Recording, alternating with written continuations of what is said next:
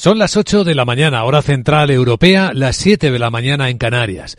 Hoy es un buen día para recordar a la gran Rosalía de Castro. Ella decía, no subas tan alto, pensamiento loco, que el que más alto sube, más hondo cae. Buenos días. Renfe les ofrece esta sección. Dicen los futuros que las bolsas de Europa van a abrir dentro de una hora completamente tranquilas, si acaso con una ligera corrección, porque empieza a bajar suavemente dos décimas el futuro del Eurostox. Está en los 4.780 puntos. El futuro del IBEX empieza a negociarse ahora mismo, pues con el mismo tono suavísimamente bajista. Una décima, 10 puntos baja en 9.905. El futuro americano, aunque hoy es día de los presidentes, es fiesta, Wall Street, sí que está negociando y está subiendo una décima, seis puntos en 5.025. Tras de nosotros estamos dejando una sesión en Asia relativamente tranquila.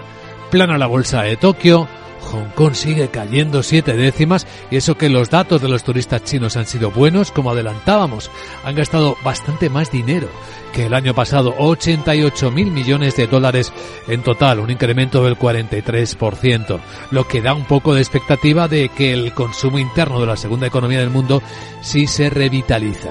Bueno, en el objetivo de hoy tenemos varios focos, entre ellos leer el resultado electoral en Galicia. En las elecciones autonómicas, los ciudadanos de Galicia han revalidado la mayoría absoluta del Partido Popular y a su candidato al actual presidente de la Junta, Alfonso Rueda.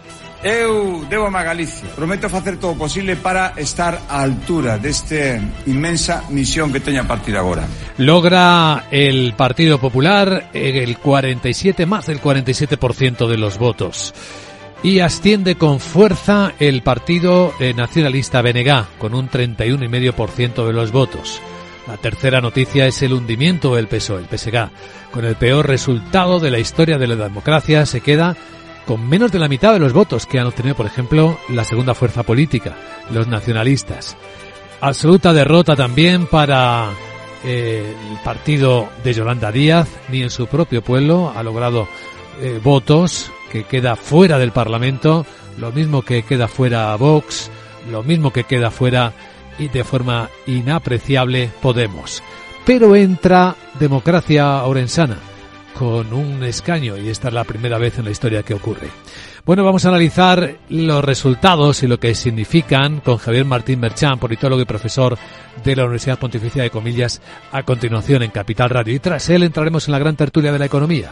Hoy examinaremos las noticias de la mañana con perspectiva económica con Rafael Ramiro, José Ignacio Gutiérrez y Carmen Morales.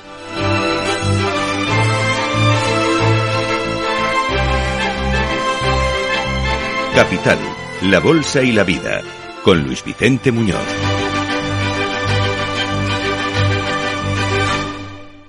Renfe les ha ofrecido esta sección.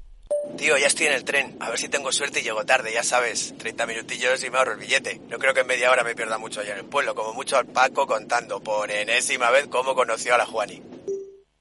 Con el compromiso Renfe de puntualidad, si tu tren AVE se retrasa más de 15 minutos, te devolvemos el 50% y el 100% si se retrasa más de 30. Normal que alguno prefiera llegar tarde. Nadie te da más. No todos los trenes son como Renfe. Renfe, tu tren. El broker CMC Markets patrocina las noticias del día. 100% del escrutinio completado en Galicia, aunque faltan los casi 30.000 votos de los emigrantes gallegos, pero estos son los resultados, Miguel. El, eh, el, Partido Popular revalida la mayoría absoluta con 40 diputados, son dos menos que en 2020, pero consigue el mismo porcentaje de votos. El BNG eh, sube 6, eh, tiene 25, el Partido Socialista de Galicia se queda con 9, cede 5, su peor resultado histórico y Democracia Orensana consigue entrar en el Parlamento con un escaño. Ah, mm, después de el, está Vox y luego Sumar, que no consiguen representación, tampoco Podemos, que se ve superado por el PACMA, ninguna de las formas logra el 3% de los votos. Bueno, el presidente de la Junta, Alfonso Rueda, dice que Galicia está enviando un mensaje al resto de España y es que no se van a aceptar los chantajes.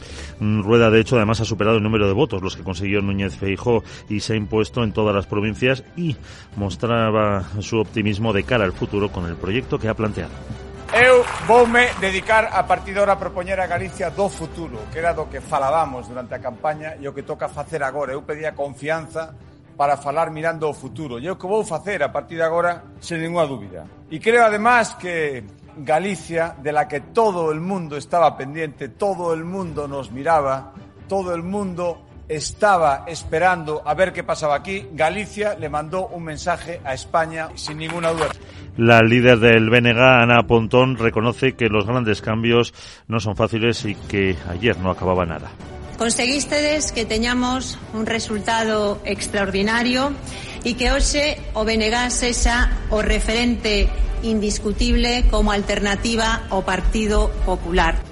Y el PSOE ha sufrido su peor resultado histórico en las elecciones autonómicas gallegas. En Ferraz restan importancia al impacto de la amnistía en el resultado y creen que los gallegos votaban en clave autonómica. Por cierto, y se reúne la Ejecutiva Nacional. Su líder, José Ramón Gómez Besteiro, reconoce la derrota. Non obtivemos os resultados que agradábamos e debo decirlo así, sin paliativos.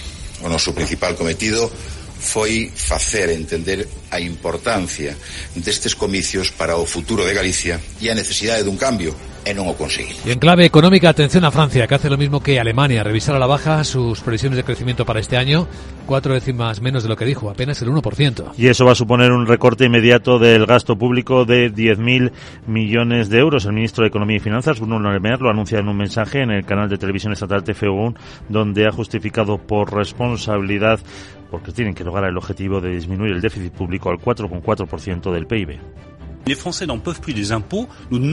Dice que los franceses están hartos de los impuestos, así que no vamos a subirlos. Ganamos menos, pues tenemos que gastar menos. Así que en los próximos días dedicaremos 10.000 millones de euros menos de gasto público. Quiero dejar claro en este punto, dice el ministro francés, a nuestros compatriotas, que no es la seguridad social lo que vamos a tocar, tampoco las autoridades locales se van a ver afectadas. Es el Estado el que tiene que hacer este esfuerzo inmediato de ahorro de 10.000 millones de euros para tener en cuenta el nuevo contexto. De ellos, a 5.000 vendrán de ajustes de los gastos de funcionamiento de todos los ministerios en función del peso que cada uno tiene en el presupuesto general. Bueno, y en la agenda de hoy vamos a echar un vistazo a lo que nos queda por ver. Salabot, buenos días.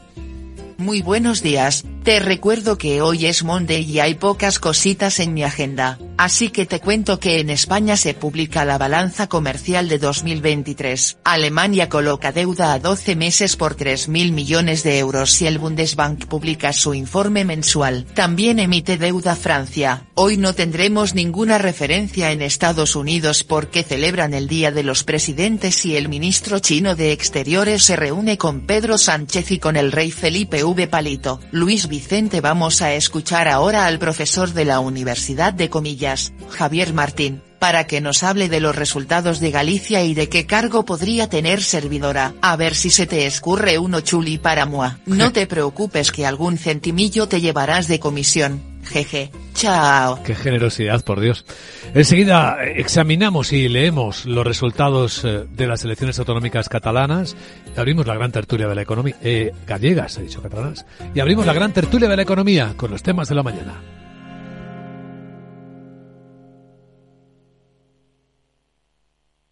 El broker CMC Markets ha patrocinado las noticias del día.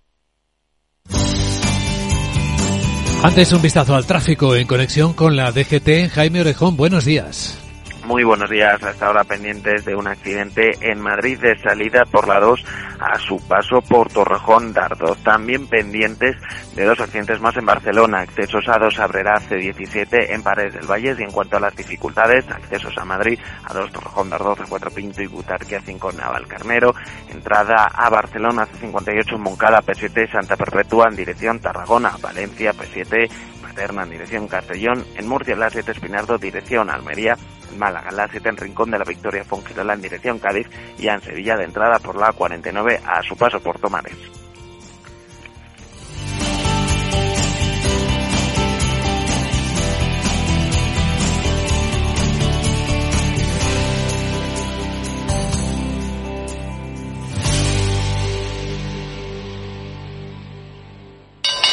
¿Te interesa la bolsa?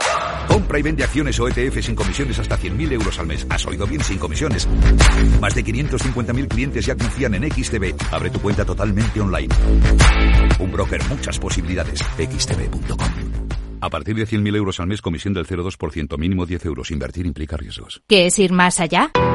Con Arval podrás llegar donde te propongas de la forma más sostenible y darle a tu empresa todas las soluciones de movilidad que necesite, asesorando con las mejores opciones de movilidad para las distintas necesidades de tu flota, con vehículos electrificados, bicicletas, coche compartido. Arval, la transición energética arranca aquí. Más información en arval.es. Capital Radio. La genuina radio económica. Siente la economía.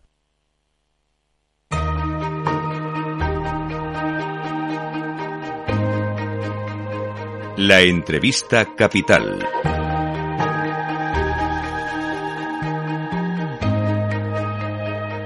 Luis Vicente Muñoz. Pues bien, vamos con el análisis. Tenemos ya los resultados definitivos, a falta del voto inmigrante, pero son muy nítidos.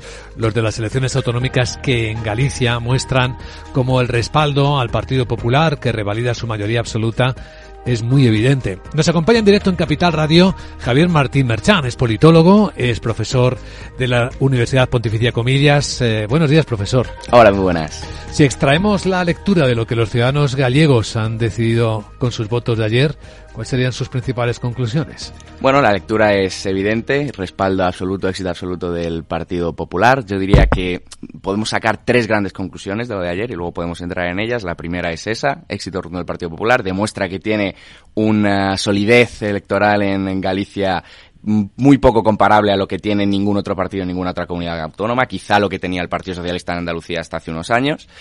La segunda lectura que sacaría es que por primera vez vemos eh, democracia arensana en, en eh, el Parlamento Regional de Galicia. Es un caso muy particular porque hablamos de un partido regionalista dentro de una región y eso es algo que tampoco habíamos visto hasta ahora como tal, con la excepción quizá de Teruel existe en, en eh, Aragón. Y la tercera lectura es obviamente la debacle en general del espacio no nacionalista de la izquierda y muy en particular del Partido Socialista. Sí, que obtiene un resultado el peor de la historia democrática en Galicia. ¿no? El Partido Socialista es curioso porque viene del peor resultado de su historia en Galicia y ahora asume el nuevo peor resultado de su historia en Galicia. Si queremos analizar las claves, en realidad no podemos hablar de una única cosa, pero yo sí que avanzaría al menos una mezcla de cuatro elementos fundamentales. El primero sería, eh, y esto se ha hablado mucho además, del flujo de transferencias. Verdaderamente ya sabíamos antes del domingo que uno de cada cuatro exvotantes del Partido Socialista votaría al BNG o estaba dispuesto a votar al BNG. Entonces sí que vemos que de alguna manera el BNG ha fagocitado al Partido Socialista por la izquierda. Luego te, no sabemos exactamente, pero sí que podemos asumir que ha habido votantes socialistas que se han quedado en casa, que directamente no han acudido a las urnas. Por la ley de amnistía, no por la ley de amnistía, tampoco tenemos datos para asumirlo, pero si de alguna manera la ley de amnistía ha afectado al votante socialista, desde luego ha sido de esa manera, no en flujo hacia otros partidos, sino a la hora de quedarse en casa. Potente figura de Ana Pontón y de la candidatura del BNG, que ha hecho una muy buena campaña y que también puede haber motivado ese flujo del Partido Socialista al BNG.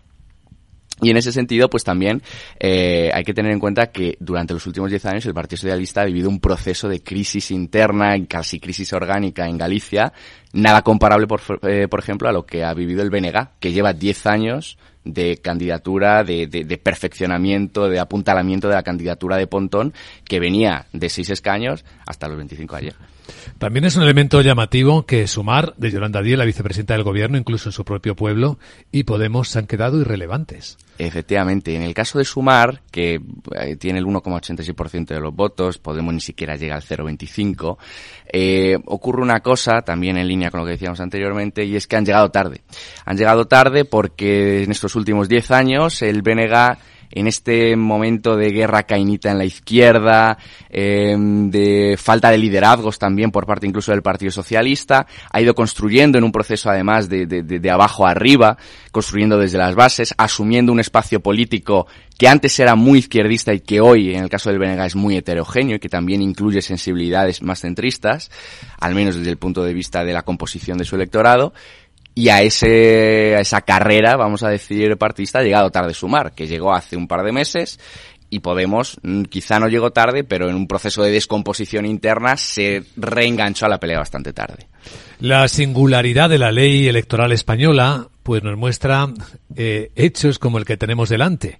Vox, por ejemplo, con el 2,2% de los votos, consigue más del doble que Democracia Orensana. En cambio, Democracia Orensana tiene un escaño y Vox no tiene ninguno. Más eh, votos en porcentaje que Democracia Orensana también tiene Sumar, de quien hablamos hace un instante. No es el caso de Podemos, ¿no? Que se queda en la irrelevancia absoluta. Pero hay dos fuerzas políticas con más votos en porcentaje que Democracia Orensana y no están en el Parlamento. Efectivamente, esto ocurre en las elecciones regionales, ocurre, hay, de hecho hay regiones en las que es todavía incluso más eh, acuciante, en el caso por ejemplo de Castilla-La Mancha, em, y ocurre también por supuesto en las elecciones generales. Em, no es tanto, y, la estrategia de ser así en los partidos políticos, de esto seguro que hablaremos en, en las elecciones eh, de Estados Unidos más tarde este año, no es tanto qué porcentaje de votos saco, sino qué porcentaje de voto puedo transformar en escaños efectivos en el Congreso. esa debe ser la estrategia, esa es de hecho la estrategia de los partidos políticos, ¿no? Y en ese sentido, por eso Vox lo tenía muy complicado en estas elecciones. Sí, porque los votos no valen lo mismo, recordamos, según la ley electoral. Efectivamente, en ese sentido no valen lo, no valen lo mismo. ¿Hay una lectura en términos de política nacional de los resultados en Galicia? No debería hacerse una lectura en ese sentido, porque es cierto que el Partido Popular estos días va de nuevo eh, a abanderar la bandera de la penalización eh, del electorado a las políticas de Sánchez de los últimos meses, de la amnistía. Puede haber algo de eso, como ya he dicho anteriormente, pero el electorado gallego es un electorado muy particular, es un electorado eh, muy poco proclive a las sorpresas, es un electorado también que varía poco y que, y como decía antes, no podemos valorar esto. Antes de las elecciones lo veíamos. Eh, cuando le preguntaban a los gallegos en qué clave iban a votar, la mayoría de ellos, casi el 70%, decían que en clave gallega, en clave regional. Obviamente siempre hay, hay, mucho de... es muy difícil eh, averiguar exactamente si el 70% de los gallegos votó en clave regional. Pero confluyen eh, una serie de características que nos hacen muy difícil pensar que lo que ocurrió ayer es simplemente un puñetazo encima de la mesa a las políticas de Sánchez en los últimos meses y en particular a la ley de amnistía. Es muy difícil sacar conclusiones a nivel regional. Sí que a nivel nacional. Sí es cierto que hay liderazgos que salen reforzados. Fijo, ayer se juega un match ball y sale muy reforzado de ese match ball, con una otra mayoría absoluta, la quinta consecutiva. Así que hay una tentación inmediata de, efectivamente, aplicar un refuerzo de liderazgo a Núñez Fijo y por ende y en dirección contraria un menoscabo, un deterioro del liderazgo de Pedro Sánchez?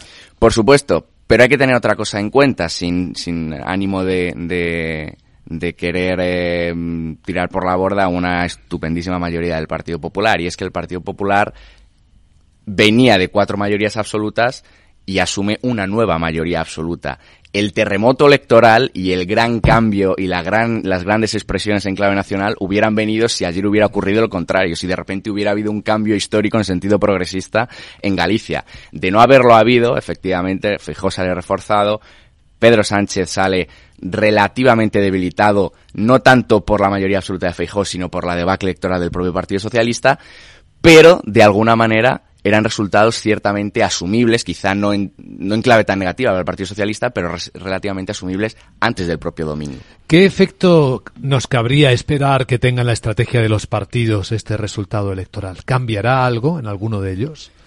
No caben esperar grandes cambios, porque de hecho otra cosa que hay que tener en cuenta es que ayer el gran beneficiado en términos electorales y partidistas de la noche es el BNG, que sube tanto en escaños como en porcentaje de voto, y el BNG ha defendido la ley amnistía, por ejemplo, en términos muy similares, si no mayores, a lo que la ha defendido el Partido Socialista. Entonces, en ese sentido, no vemos una penalización directa de la sociedad gallega, por ejemplo, a esa política eh, aperturista hacia el nacionalismo del, gobierno central en, en los últimos meses. Sí que es cierto que con la debacle, como digo, personalizo de nuevo en el Partido Socialista y el éxito del Partido Popular, sí que cabría esperar un refortalecimiento en Madrid de eh, esa oposición tajante y taxativa del centro derecha hacia la política de amnistía y la política de flirteo con los nacionalismos periféricos y quizá una relectura o una mm, reaproximación ahora que el Partido Socialista tiene que renegociar esa ley con Junts eh, por parte del centro izquierda. Excelente análisis de lo más caliente de la actualidad política, el resultado de las elecciones autonómicas en Galicia, en España. Javier Martín Merchán es politólogo y profesor de la Universidad Pontificia Comillas. Muchas gracias, profesor, por compartirlo hoy. Que vaya bien el día y la semana. Muchísimas gracias a vosotros.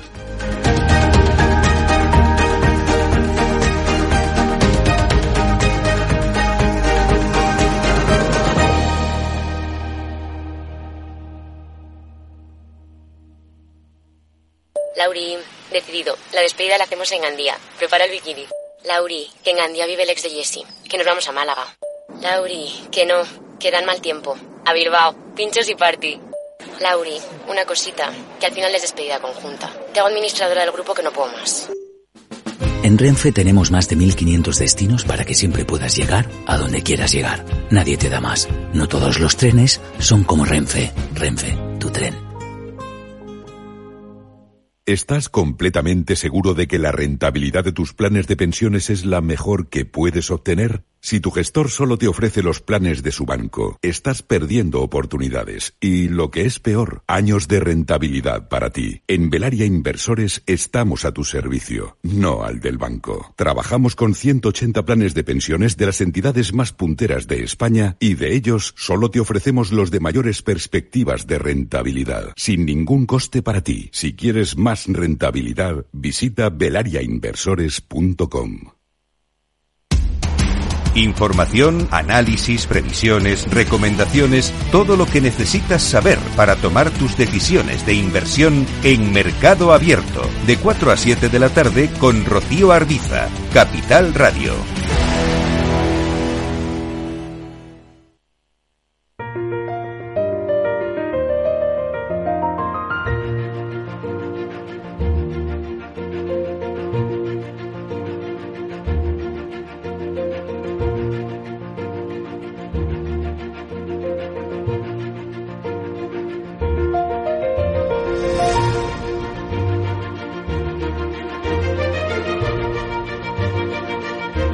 Capital Radio comienza la gran tertulia de la economía con Luis Vicente Muñoz.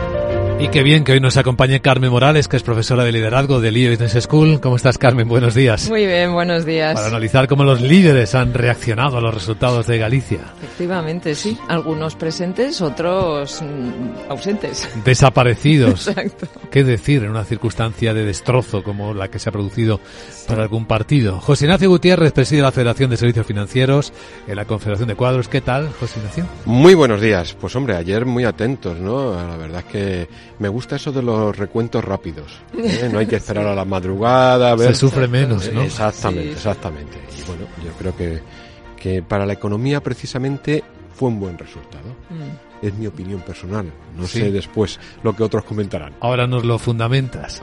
Nos acompaña Rafael Ramiro, profesor de ICADE Business School, Universidad Pontificia de Comillas. ¿Qué tal, Rafael? También, bien, con buen espíritu, como el resto de mis contertulios. Lo que no estoy de acuerdo José Ignacio, es el, el, el, tema de que no haya que esperar al 100% para ver los resultados finales, porque estamos acostumbrados últimamente a que el último, hasta el último voto, todo, todo hay que contarlo. Quedan casi 30.000 ¿eh? de migrantes gallegos. Pero no va a cambiar el resultado. Parece ser que no. Lo que es extraño que esos 30.000 parece ser que corresponden a medio millón de posibles votantes. O sea que la participación realmente al final va a bajar mucho. Bajísima. ¿no? Si realmente... Es un 6% de los emigrantes gallegos solo ha votado, ¿eh? Eso, o sea, a efectos de participación luego, al final, no va a ser, creo que muy poquito por encima del 60%. Sí, porque hay casi más gallegos fuera de Galicia que dentro de Galicia. Bueno, exagero, ¿eh? pero, pero es verdad que hay muchos gallegos fuera de Galicia. Sí. Bueno, a ver, cosas que os han llamado la atención de todo esto que ha ocurrido en las últimas horas. Carmen. Bueno, hablando de economía, obviamente, ¿no? Lo que, lo que decía José Ignacio. Eh, yo creo que sí ha sido probablemente un voto de continuismo, de, de, que me quede como estoy, de se ha interpretado en claves de, de, digamos las primeras elecciones después de la amnistía, ¿no? O sea, de porque esto en las elecciones nacionales de julio pues no se planteó y entonces ahora es la primera vez que se plantea. Entonces, eh, si esto es así, pues y si este es el resultado, un análisis que se puede hacer al resultado, realmente sí es, es digamos el, el bueno sí se nota el ascenso del, del bloque nacionalista galego, pero sí que es verdad que casi ha duplicado y ha llegado a mayoría absoluta, digamos, el, partido que, que, estaba, ¿no? Y que, y que lleva 15 años gobernando. Entonces, es probablemente un voto de, de decir no queremos líos, no queremos eh, subidas de impuestos, no queremos eh, jornadas eh, de cuatro días, no queremos todos estos experimentos, ¿no? Y bueno, pues eso también evidentemente consolida el sector industrial gallego, ¿no? Que es muy fuerte y muy, muy potente. Esa es la lectura económica, ¿no, José Ignacio? Yo creo que sí, básicamente. ¿Por qué? Porque precisamente el partido que ha subido es un partido más radical, es un partido mm. eh, que digamos que puede representar en el resto de España lo que puede ser Sumar o Podemos ¿eh? y que precisamente en sus eh, en su programa electoral no lleva una defensa de lo que es la economía liberal o que la, economía capitalista sino todo lo contrario no un intervencionismo como ya está marcando una parte del gobierno central y que eso pone en riesgo todo un contexto económico en una comunidad como la gallega no y yo creo que en un entorno además muy importante. el bloque nacionalista gallego, como ciertos partidos eh, independentistas, tiene aversión a lo que es el concepto europeísta. Mm. Tiene mucha aversión a las normas económicas y fiscales de la Unión Europea. ¿eh? Eh, están en una lucha permanente de Unión Europea sí, Unión, Unión, Europea no. Entonces, esto es un riesgo para la economía y para todos los profesionales, esos casi no sé si ya no sé cuánto es el número de, de activos ocupados reales, porque ahora mismo es difícil de saberlo, ¿eh? pero sí es un riesgo para la economía. Entonces, yo creo que precisamente se ha optado por una opción que elimina riesgos en el concepto económico. Que hay cosas que mejorar indiscutiblemente, pero experimentar, que tú lo has dicho muy bien, mm. esa palabra en economía eh, conlleva unos riesgos excesivos. Y mm. entonces no es el momento para esos riesgos y esas oportunidades. Rafael. Sí, bueno, en la misma línea. Básicamente tiene las dos, las dos eh, caras de la misma moneda. Por un lado, eh, el empresario pues ve una continuidad y, bueno, siempre el mundo de la economía de los negocios lo que quiere es estabilidad. Y claramente es una quinta mayoría absoluta. Y entonces, bueno, bueno o malo, eh, sabes que hay una estabilidad. Y luego por parte del propio gobierno y de las instituciones también te da de alguna manera una mayor tranquilidad a la hora de poder establecerte objetivos de medio largo plazo y proyectos que no solo miren en el corto plazo, ¿no? Porque de alguna manera te da esa confianza de poder seguir no solo eh, desarrollando los proyectos que están en marcha y no se interrumpen, sino que, bueno, con esa estabilidad siempre te permite tener esa visión un poquito más a medio plazo que para la economía es fundamental y cosa que no estamos viendo en otros países donde ya el cortoplacismo y los acuerdos están por encima de la economía. Es más un tema político. Entonces eso, efectivamente, para la economía en gallega es muy importante esa estabilidad por los dos lados, ¿no? Tanto la ejecución, eh, digamos, política como los, los eh, empresarios.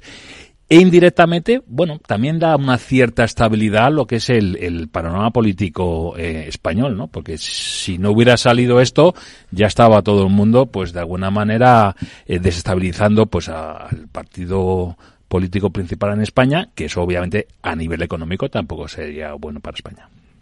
De hecho, en el debate, si habláis del BNG, el partido que ha ascendido con fuerza, ¿recordáis, tenéis en mente alguna de sus propuestas? Porque ha dejado bastante espacio para que se pelearan los grandes, se, se arrojaran armas entre sí. Eh, hombre, sí que han estado apoyando servicios públicos más fuertes.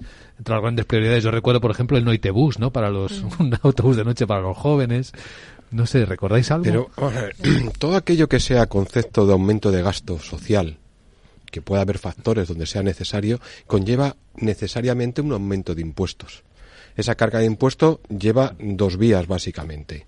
Una parte es el sector empresarial y otra parte, digamos, eh, en grandes fortunas o, altos, altos eh, retribuciones. ¿eh? eso a la larga no genera riqueza, al revés, recorta inversiones y reduce consumo.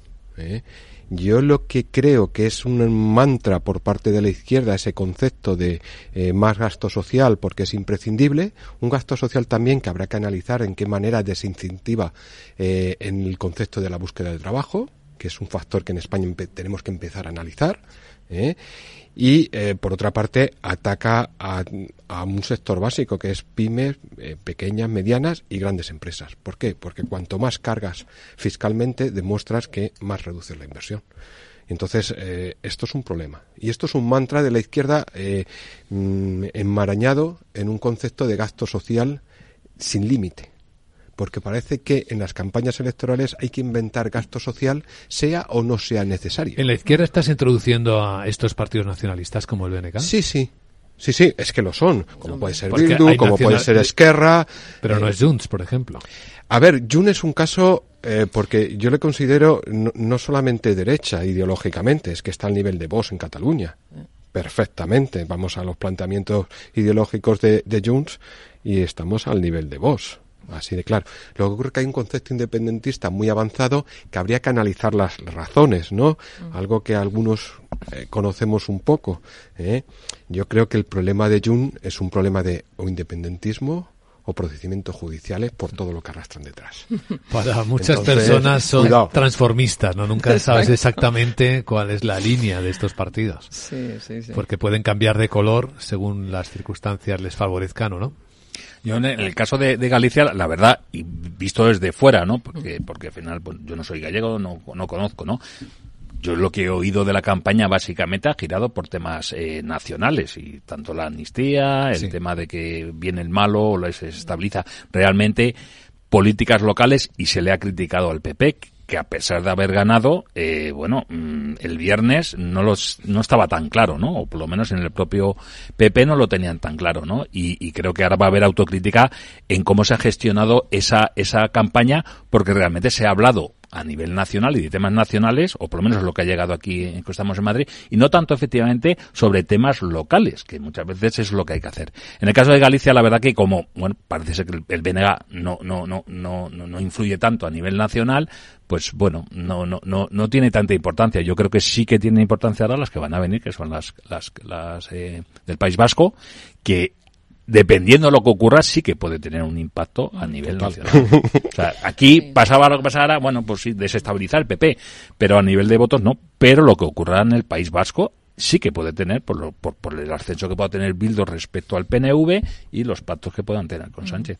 Sí, Eh, eh, respondiendo a tu pregunta, José, eh, José Vicente, yo realmente no he seguido con tanta cercanía, ¿no? Lo que sí he seguido los análisis eh, que se han hecho y sí comentan que, bueno, pues tiene un fondo ideológico ya no solo comunista, sino estalinista, ¿no? O sea, muy radical el BNG. Entonces, eh, bueno, después sí que ha habido una cierta... mm, pues un cierto ablanqueamiento, ¿no? De eso, de hecho, ¿no? Y, y luego, pues todo este juego que al final, pues ha salido mal, creo, ¿no? De, de apoyar o de blanquear a ciertos partidos nacionalistas, como diciendo, bueno, este es el, digamos, la consolidación del federalismo, ¿no? Para luego pactar, etcétera, pues son juegos perversos que en este caso pues ha salido muy mal. Es un juego de confusión, Sí. porque efectivamente el nacionalismo y el comunismo han sido enemigos acérrimos toda la vida y que están unidos, están como si Pues, fueran la misma cosa. Efectivamente. Es todo sí. contra PP. O sea, es todo Sí. contra el PP. Y básicamente eso es lo que hay. Ahora ya no hay que ganar elecciones, ahora hay que gobernar. ¿no? Pasa en Galicia, pero también pasa en Estados Unidos. Yo ah, hablaba ayer con un profesor en Estados Unidos y decían que ahora ya solo se centran en tres estados. Lo que pasa en el resto de Estados Unidos, ¿a quién le importa? Pero si realmente lo que pasa en Arizona, en Michigan, es lo que realmente va a llevar a un candidato a otro a, a la Casa Blanca, ¿no? Bueno, son indicadores más que... No, no, son- es la ley electoral. Es que al final hay estados que mm, votan republicano y votan eh, demócratas. Y Entonces, ahí no va a pasar nada. Como se llevan todos los votos el que gana, entonces aquí está en esos tres estados, sobre todo que son Arizona, Michigan y, y algo Florida, los que van a llevar. Otra cosa es luego el tema del Congreso. Sí, o sea, puede salir el presidente, pero si luego el Congreso, tanto el Senado como la Casa de Representantes, lo gana el otro partido, pues hay un equilibrio. Cosa que aquí es más difícil, porque aunque ganes el Senado, ese equilibrio realmente el Senado no tiene de, de importancia. Pero hay un factor muy importante en estas elecciones. Por una parte, la bandera soberanista y por otra parte, el voto joven. El voto joven sí ha, ha girado hacia el BNG. Y el voto joven ha abandonado el Partido Socialista y lo está haciendo en toda España. Entonces, estos son factores importantes, importantes a tener en cuenta en el medio plazo. ¿eh? Ese voto joven también va a ser determinante en, en las elecciones vascas, porque está yendo hacia Bildu. ¿Eh? Esto es algo que nos tenemos que hacer mirar. ¿Por qué los jóvenes están eh, tendiendo a ese radicalismo político? Y esa bandera del soberanismo. Mm. Cuidado que mm, la historia es muy interesante y es que eh, no olvidemos que los nacionalismos llevaron a la Primera Guerra Mundial. Entonces, eh, hay que ver por qué los jóvenes tienden hacia ese soberanismo y hacia ese voto, por lo menos en dos eh, comunidades históricas en España, ¿eh? y, hay que analizar mucho el voto joven. Eso es muy importante, ¿no? Yo creo que ahí los, el Partido Socialista lo tiene que analizar todos, porque tiene un problema, y el Partido Popular tiene que saber por qué no llega ese voto joven. En cualquier caso, por los números o lo que yo eh, leía fin de semana y lo que se decía anoche en televisión, básicamente aquí durante 15 años el Partido Popular tiene los mismos números de votos, incluso más votos ayer porque hubo algo más de participación. Y lo único que es que se cambia digamos, en el resto del bloque, ya sea socialista, ya sea Mareas, ya sea el BNG, ya sea el PSOE, porque en el 2015 mm, el BNG tenía seis votos, pero es que estaban en las famosas mareas y, estaban en el Partido Socialista y ahora esos votos están en el BNG, pero como bloque, como bloque se mantienen muy estable el número de votos eh, muy estables tanto lo que es el bloque no del Partido Popular contra el Partido Popular. Quinta mayoría absoluta del Partido Popular en Galicia. Ojo que en términos de historia democrática, que no haya una, no se haya constituido ninguna eh, alternativa con capacidad de gobierno, también es un problema que deberíamos hacernos mirar, ¿no? Porque significa que no hay nada construido enfrente que, que dure lo mínimo, que a los ciudadanos les convenza como alternativa porque no viene mal de vez en cuando cambiar lo que sea o a quien sea, ¿no? Que ya sabemos lo que suele ocurrir cuando se permanece demasiado tiempo en el poder. Estamos en la gran tertulia de la economía en Capital Radio. Eh, hay un refrán medieval que yo creo que se sigue entendiendo perfectamente, ese que dice, cuando las barbas de tu vecino veas pelar, ¿cómo sigue? Pon las tuyas a remojar. Ah, pues ahora decimos por qué.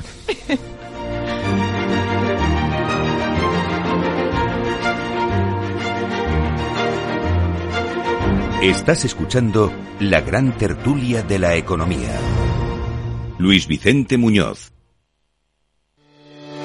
Capital Radio presenta Caser Investment Summit, claves para la gestión de patrimonios en 2024 nos acompañarán Manuel Alejandro Cardenete, catedrático de Economía de la Universidad Loyola, Salvador Mas, CEO y fundador de GPT Advisor, y Asier Uribe Echevarría, director de Caser Asesores Financieros. El 20 de febrero, de 17 a 19 horas, desde la Cámara de Comercio de Sevilla. Reserve su plaza y asista al programa conducido por Luis Vicente Muñoz en el mail eventos@capitalradio.es.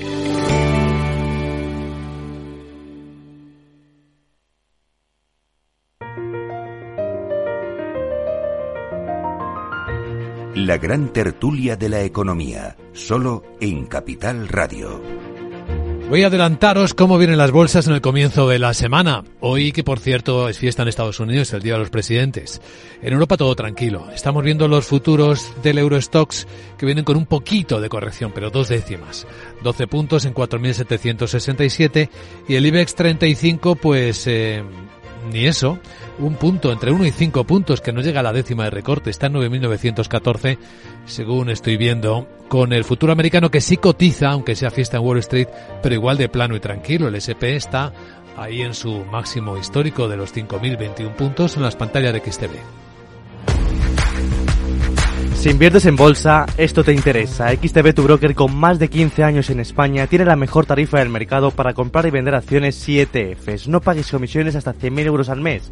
Si inviertes en bolsa o quieres empezar, más sencillo e imposible. Entras en xtb.es, abres una cuenta online y en menos de 5 minutos compra y vende acciones sin comisiones. Además, con atención al cliente las 24 horas del día. ¿A qué esperas? Miles de clientes ya confían en xtb.es. Un broker, muchas posibilidades. xtb.es es. A partir de 100.000 euros al mes, la comisión es del 0,2%, mínimo 10 euros. Invertir implica riesgos. Pues aquí seguimos en la gran tertulia de la economía en Capital Radio con Carmen Morales, con José Ignacio Gutiérrez, con Rafael Ramírez, pues Rafael Ramiro, pues cuando hablo del refrán famoso de que cuando las barbas de tu vecino veas pelar, pon las tuyas a remojar, creo que es medieval este este refrán. Me refiero a lo que está empezando a ocurrir en Europa. La semana pasada lo contábamos de Alemania, que revisó fortísimamente a la baja sus previsiones para este año y dijo que iba a aplicar ajustes eh, fiscales inesperados. Bueno, pues hoy es Francia. Ojo, eh, que el vecino está cada vez más cerca. El primer ministro, el ministro de Finanzas francés, Bruno Le Maire, dice que viene un, esto se llama abrocharse más fuerte el cinturón, un ajuste del gasto público. Aunque dice que va a mantener el objetivo de déficit público en el 4,4%, es nuestro objetivo cuando digo que tenemos que ahorrar, pero es mantener nuestras finanzas públicas bajo control. Estamos ingresando menos, hay menos ingresos fiscales, por lo tanto tenemos que gastar menos. Creo que es de sentido común. Y cualquier hogar que nos escuche puede entender que cuando se ingresa menos, hay que gastar menos. Y dice que no va a sacarlo de la seguridad social, que no lo va a sacar de los ayuntamientos, sino que va a ser gasto público del Estado. Vecino con barbas empelándose. Vamos a ver, si ellos tienen que ajustarse el cinturón, que nadie piense que el resto de los países de la Unión Europea no lo van a tener que hacer, sea cual sea sus datos macroeconómicos. ¿Por qué digo esto? España reiteradamente aumenta su deuda pública. Creo que el último dato a cierre del 2023 han sido 73.000 millones de euros más de aumento de deuda pública. España es una economía basada básicamente en servicio y por eso va mejor que las economías industrializadas, que es donde se está, digamos, eh, cebando la crisis. Pero que nadie piense que en el pacto interno de la Unión Europea los dos países principales, Alemania y Francia, van a tener que tomar medidas de control del gasto y el resto de los países de la Unión Europea no lo tengan que hacer. Entonces, tenemos un problema muy serio. Si no somos capaces de limitar el gasto público, los ingresos, eh, va a ser difícil mantener el nivel de ingresos que hemos mantenido, de crecimiento de ingresos, España va a tener que tomar también decisiones en ese campo. Y yo no veo ninguna capacidad a este gobierno de tomar ninguna decisión en ese campo, porque si no, su política se cae, desaparece. Está basada única y exclusivamente en el aumento continuo del gasto público. Y el problema es que el gap entre ingresos y gastos en España no para de crecer. Es un gobierno que, que, no gestiona, que gasta, ¿no? Exactamente. Sí, no, además, eh, pero efectivamente, como decía José Ignacio, eh, somos una sociedad mayoritariamente de servicios, pero mm, mirando en perspectiva, eh, pues todo este turismo que vendrá ¿no? en el verano, etcétera, o en las fechas señaladas, mm, alemanes, o sea, de cualquier país eh, europeo, gastarán menos, obviamente, o pasarán menos días, es decir, con lo cual esto, pues a lo mejor en el corto inmediato plazo no lo notamos, pero lo, lo notaremos porque el gasto que, o sea, lo que lo que incurren aquí en, en sus vacaciones o en sus socios, etcétera, pues será bastante menor.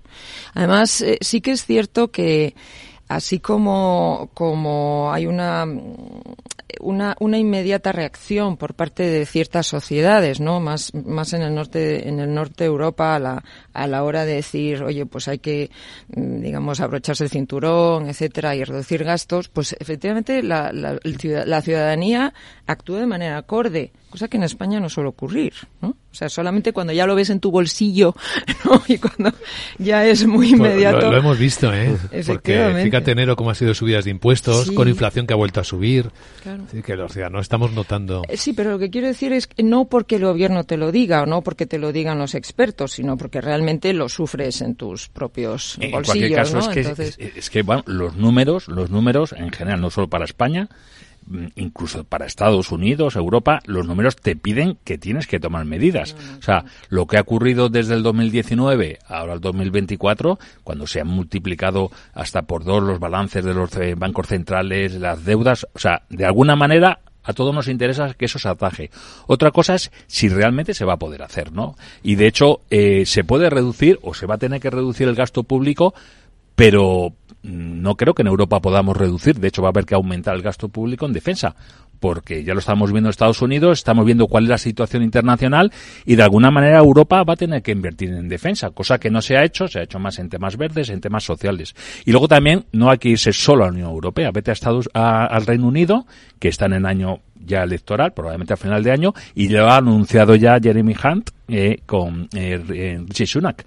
Han dicho que van a reducir el gasto público porque de alguna manera quieren reducir los impuestos y como no pueden ir a deuda y, no, y, los tipos de interés están como están, lo que van a hacer es reducir el gasto público. Ha anunciado ya reducciones en proyectos de, transportes para el norte de, Inglaterra, que es lo que se había eh, prometido en su momento, ¿no? Entonces, si la tendencia en Alemania y Francia es que van a reducir el gasto público, Inglaterra también lo va a hacer, pues básicamente nosotros vamos a tener que seguir. Otra cosa es que realmente Europa respecto al resto del mundo podamos hacerlo y asumirlo, porque en Estados Unidos ahí siguen dándole a la, a la maquinita. Sí, el, gasto público va a implicar reducir gasto, o sea, va, ayudas a Ucrania, esa es una duda que. No, no, no, no lo parece. No, no, lo parece por algo también muy importante. Europa tiene que demostrar que es capaz de crear una industria de la defensa en Europa por lo que pueda venir. Es que Estados Unidos tiene un posible cambio de presidente y además con unos conceptos en materia de defensa es yo gasto lo mío y ustedes tienen que gastar lo suyo, mm. sí o sí. Entonces, la inversión en defensa en Europa es eh, bastante mm, menos problemática porque sí genera una riqueza. Mm. El problema es que hay una parte muy importante del gasto público que no genera ninguna riqueza. Y eso es lo que tenemos que revisar. Por otra parte, es más fácil reducir en inversiones, como ha planteado en este momento eh, el Reino Unido. Y en España hay que tener cuidado porque la inversión privada está cayendo y está sosteniendo la inversión en el conjunto de la estructura económica, la inversión pública. Pero tradicionalmente, y si vemos cualquier eh, presupuesto general del Estado de cualquier año, cuando ha habido que ajustar, siempre se ajusta por la inversión. Tú apruebas 50, pero al final ejecutas en inversión 30 y no contiene el gasto público improductivo. Eso no hay gobierno que lo haga, me da igual el color. Voy a proponeros un último análisis en esta gran tertulia de la economía, ahora que los chinos han vuelto ya de vacaciones con un récord. Se han gastado 88 mil millones de dólares en esta semana de vacaciones del año nuevo lunar.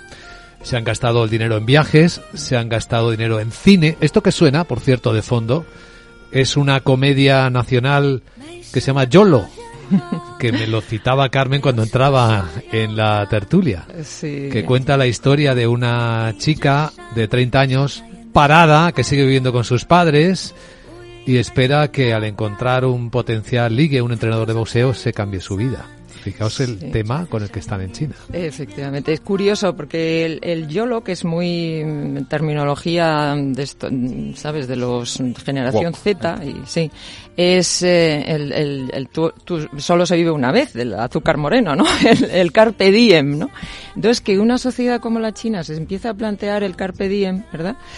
Eh, pues es ya curioso, ¿no? O sea, el, vivir el momento. Eh, en vez de trabajar, sacrificarse, mm, sostener a tu familia, etcétera, ¿no? La política del nieto único, cuatro abuelos, mm, dos padres, etcétera, ¿no?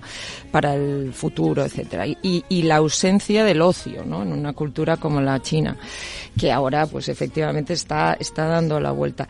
Esta película la habrá comprar Sony para distribuirla a nivel mundial, con lo cual la veremos probablemente, ¿no?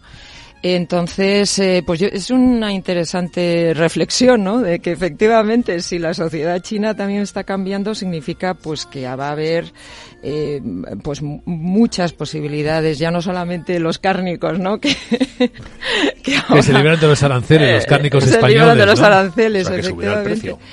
Si ahora se ha abierto un mercado chino, claro. subirá el precio aquí. ya no podemos comer ternera en España, ¿no? Digo, no, ley de oferta y demanda, ¿no? Si se ha abierto un mercado como en chino para, para la carne de ternera, entiendo que subirá en España, no lo sé. La, teoría de económica dice eso. Ya veremos, a ver. Yo, es que no me creo mucho las aperturas de los mercados chinos. Yo tengo que ser sincero. Esas aperturas no, no me las acabo de creer, ¿no? Es una de las grandes batallas de la parte económica capitalista frente a la economía eh, control. ¿Eh? Y que va mucho con el concepto cultural. Hay un choque cultural en esa película muy importante dentro de la sociedad china. ¿eh? Veremos a ver cómo, cómo avanza. Y, cómo pues lo, y cómo lo mantiene y cómo lo sostiene el Partido Comunista eh, chino. a ver cómo lo encaja. Desde luego, pues le faltó tiempo al ministro español de Exteriores, José Manuel Álvarez, a anunciar lo de los aranceles a la carne. Se va a levantar el embargo que pesaba sobre el sector de la carne de ternera procedente de España, que a partir de ahora podrá acceder libremente al mercado chino. Libremente, ¿eh? O sea que si se cumple la teoría económica de Rafa Ramiro, preparados para pagar un poquito más. El jamón ya como mucho serrano, ya el ibérico ya sabemos dónde va. Ese es el cerdo, ¿no? Esto es la ternera. Es el cerdo, ¿no? Es que China ama el cerdo, es decir, es uno de los... no tengo ni idea, pero lo mismo es que ha habido aquí alguna peste en China y les hace falta, como allí lo que más se come es el cerdo, y les hace falta y por eso libremente nos han abierto durante un tiempo porque les hará falta a ellos, ¿no?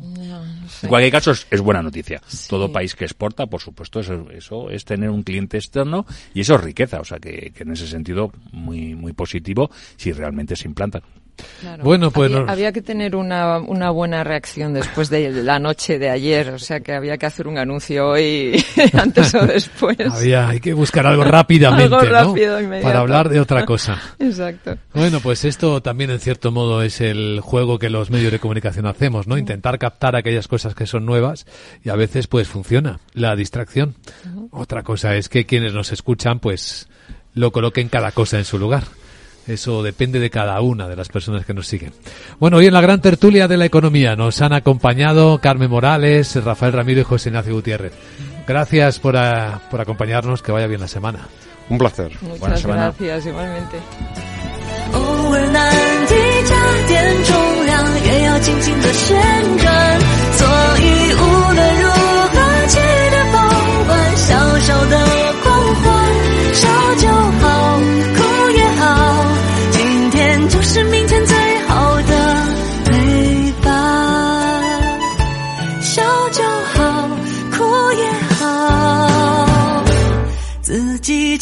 自己最好的陪伴。